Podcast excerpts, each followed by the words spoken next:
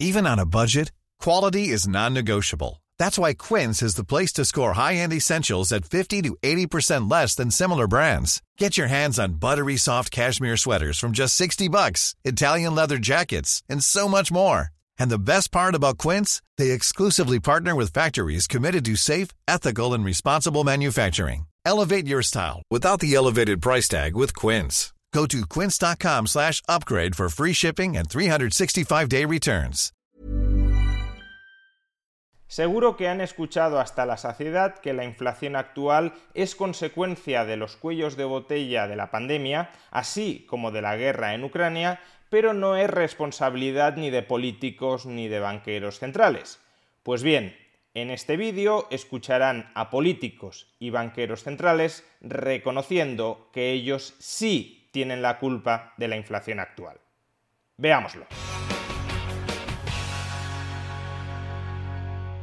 Durante muchos meses hemos escuchado que la inflación, la históricamente alta inflación que estamos padeciendo, se debía exclusivamente a factores provenientes desde el lado de la oferta. Era consecuencia de los cuellos de botella de la pandemia o era consecuencia de la guerra en Ucrania, pero en todo caso no era consecuencia de las ultra expansivas políticas de estímulo, políticas fiscales y políticas monetarias que se han aplicado durante los últimos dos años.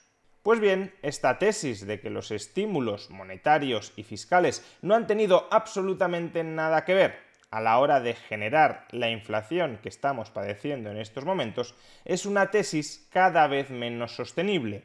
Y lo es porque incluso los responsables de esas políticas de estímulo, fiscales y monetarias, están ya reconociendo su responsabilidad. Es verdad que, como ahora veremos, son mea culpas con la boquita pequeña, pero en todo caso es significativo que quienes estaban en los puestos de poder tomando decisiones sobre si había que gastar endeudándose más o si había que emitir mucha más moneda en un determinado momento, es significativo que esas personas que tomaron esas decisiones ya estén reconociendo que algo de responsabilidad en lo que está pasando sí tienen.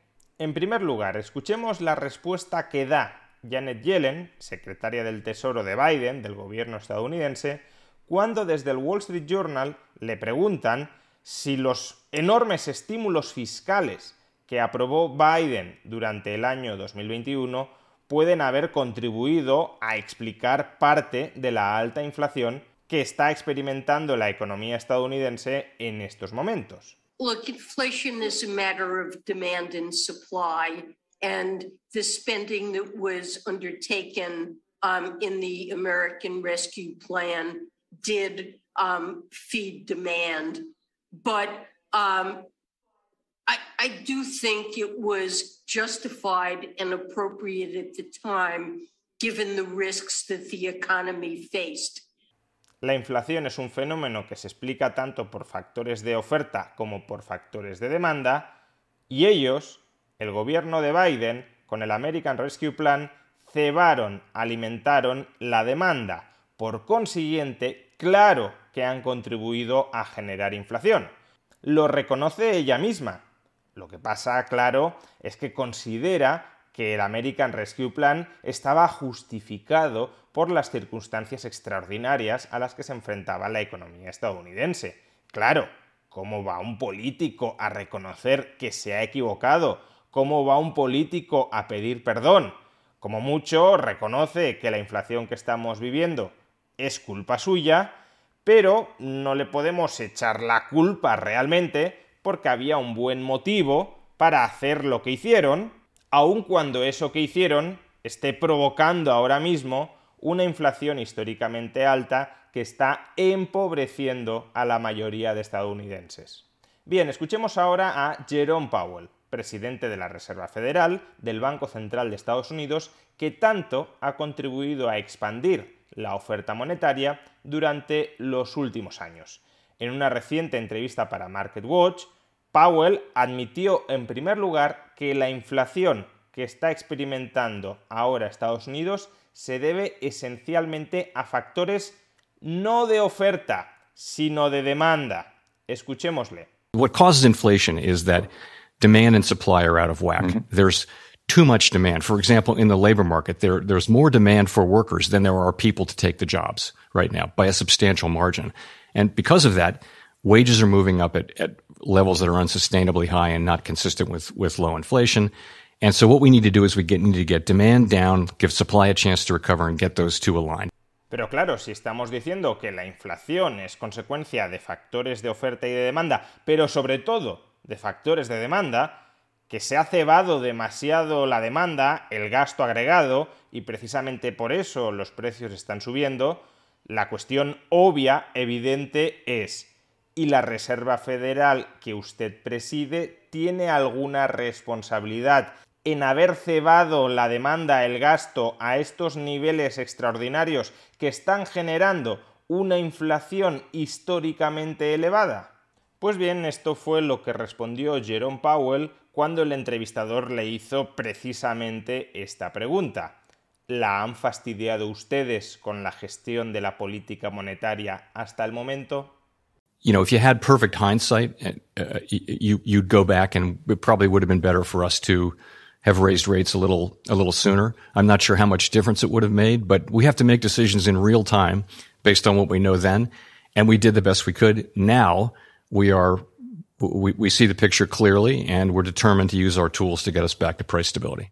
Una respuesta parecida a la de Yellen. Sí, deberíamos haber subido los tipos de interés antes para enfriar la demanda, pero en el momento en el que nos encontrábamos, con la información que teníamos, tomamos la decisión que creíamos que era mejor.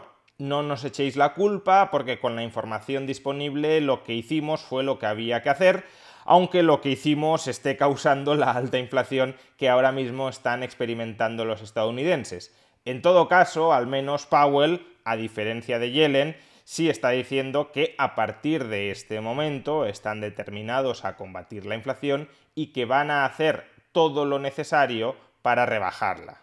Si nos fijamos tanto Yellen como Powell, lo que nos han intentado decir es, en el contexto en el que estábamos, contexto de pandemia, tomamos la decisión que en ese momento creíamos que era mejor, aunque esa decisión luego haya tenido consecuencias que no fuimos capaces de prever en el momento en el que tomamos las decisiones.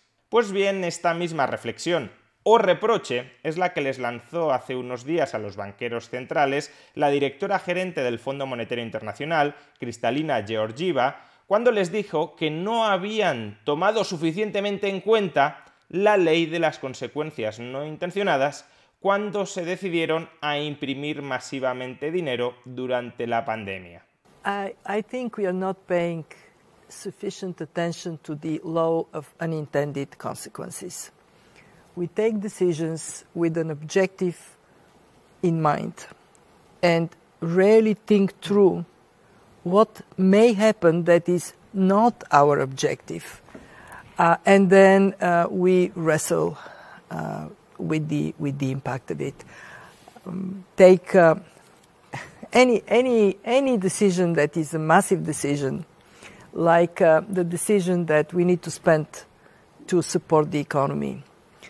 Know, at that time, we did recognize that may lead to too much money in circulation, too few goods but didn't really quite think through the consequence in a way that mm. upfront would have informed better uh, what, what we do. En resumen, hemos metido la pata hasta el corvejón y vamos a ver cómo la sacamos sin que la población se nos eche encima como leones.